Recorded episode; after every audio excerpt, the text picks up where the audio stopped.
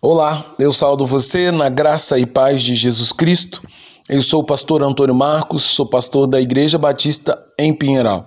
E hoje, pela bondade e misericórdia do Senhor, eu quero compartilhar com você a palavra de Deus, na esperança que essa palavra renove a sua fé, fortaleça a sua fé e faça com que você creia que para Deus não há impossível. Para isso, então, eu quero refletir com você no tema Jesus, o Filho de Deus, o milagre da vida, parte 1. No texto que se encontra em João, capítulo 11, versículos 24 ao 27, que diz: E disse-lhe Jesus: O seu irmão vai ressuscitar. Marta respondeu: Eu sei que ele há de ressurgir na ressurreição dos últimos dias. Disse-lhe Jesus: Eu sou a ressurreição e a vida. Aquele que crê em mim, ainda que morra, viverá. E quem vive e crê em mim, não morrerá eternamente. Você crê nisso? Ela lhe respondeu: Sim, Senhor. Eu tenho crido que tu és o Cristo, o Filho de Deus, que deveria vir ao mundo. Cada palavra e gesto de Jesus, descrito nas páginas do Novo Testamento, ele revela a sua natureza divina e seu grande amor e poder diante de toda a humanidade. Nesse sentido, o Evangelho de João registra um dos momentos mais extraordinários de todo o ministério de Jesus em que uma família que era muito amado pelo Senhor repentinamente foi assolada por uma doença fatal que atingiu um homem chamado Lázaro. Grande amigo de Jesus, cujas irmãs, Marta e Maria, também amavam o Senhor e criam que Jesus é o Senhor e Salvador. Diante de tal situação, essa pobre família clamou pelo auxílio de Jesus, o Filho de Deus avisando que seu amigo Lázaro estava à beira da morte.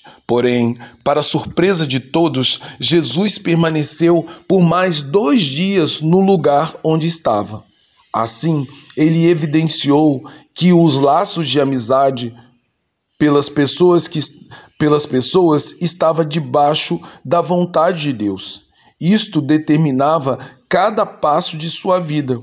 Por isso, Jesus só foi ao povoado de Betânia para prestar auxílio a Lázaro e sua família quando Deus permitiu e ele que ele fosse. Ou seja, não são os laços de relacionamento de Jesus que determinavam as suas ações, mas sim aquilo que é a vontade de Deus. Outra lição que podemos aprender nessa história é que nossa relação de fé e intimidade para com o Senhor não nos deixa imune ao sofrimento e aos percalços desse mundo. Pelo contrário, o próprio Senhor Jesus disse: No mundo tereis aflição. Contudo, tem de bom ânimo, eu venci o mundo. João 16:33. Então, devemos aprender a suportar o sofrimento e aflição através da fé na pessoa de Jesus. E assim chegamos ao ponto principal dessa extraordinária história, onde o tema central é o limite da nossa fé. Pois quando Jesus finalmente chegou ao povoado de Betânia, vi, veio ao seu encontro Marta, a irmã mais velha de Lázaro, e ela disse ao Senhor: Se o meu, se o Senhor estivesse aqui, meu irmão não teria morrido demonstrando uma fé que Jesus poderia curar qualquer doença, por mais grave e fatal que ela pudesse ser. Porém, naquele instante, Jesus estava prestes a convidar Marta a desenvolver uma fé mais robusta, mais concreta, mais substanciosa, que vai além dos seus limites. Por isso, Jesus disse a Marta que Lázaro que ele havia que eles haviam acabado de sepultar iria ressurgir. Marta concordou plenamente com a palavra de Jesus, apontando para a tradição judaica da ressurreição nos últimos dias. No entanto, suas palavras não revelavam uma fé viva e pulsante, mas acreditava na que não acreditava na ressurreição imediata.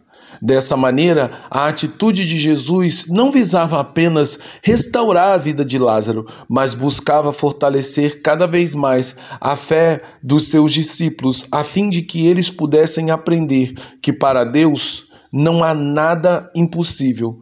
Naquele momento, Marta aprendeu uma realidade acerca de Jesus, o Filho de Deus. Ele também é a ressurreição e a vida. E por isso, todo aquele que nele crê, mesmo que morra, viverá. Essa maravilhosa doutrina da ressurreição deve fazer parte da fé de todos os crentes em Jesus, para que eles não venham a desfalecer diante das lutas e aflições às quais estão sujeitas nesse mundo, onde a morte física das pessoas que tanto amamos é o momento mais difícil e mais cruel em nossa trajetória. Por isso, Jesus com essa história, deseja lembrar a todos os crentes que aqueles que vivem pela fé jamais morrerão verdadeiramente, mas estarão certamente desfrutando do maravilhoso galardão que o Senhor tem preparado para suas vidas e para os seus filhos no reino dos céus. Marta creu nas palavras de Jesus, o Filho de Deus, e sua fé ultrapassou os limites para crer que nada, absolutamente nada, é impossível para aquele que é o Filho de Deus. Isso trouxe grande paz e consolo ao coração de Marta antes que Jesus fizesse qualquer coisa em favor de Lázaro. E, e é nisso que consiste a verdadeira fé: crer naquilo que os olhos ainda não veem, mas que os olhos da fé, os olhos do coração, já dão como certo, porque é promessa do Deus Filho. A pergunta que fica hoje: e você? Você possui uma fé viva que acredita que Jesus, o Filho de Deus, pode fazer o impossível na sua vida e na vida das pessoas que estão ao seu redor? Ou você ainda possui uma fé fria, ortodoxa, que não passa de uma crença e por isso você não consegue suportar as lutas e aflições que nós estamos sujeitos nesse mundo? Mas hoje eu convido você a deixar Jesus transformar a sua fé, de forma que você possa crer que para Deus não há impossível. Eu convido você a crer de todo o coração na certeza da vida eterna e na ressurreição dos mortos. Logo, minha oração é que Jesus, o Filho de Deus, transforme a nossa fé para que possamos crer no impossível e ultrapassar os limites, o limite da nossa fé. Em nome e por amor de Jesus Cristo, o Filho de Deus. Agora, que o amor de Deus Pai, que a graça do Deus Filho e que o consolo do Espírito repouse sobre nós, de maneira que nossa fé cresça a cada dia e ela vá nos levando cada vez mais a entender e a confiar no poder de Jesus porque Jesus, sendo Deus, é capaz de fazer o impossível na minha vida e na sua vida também. É em nome de Jesus. Amém.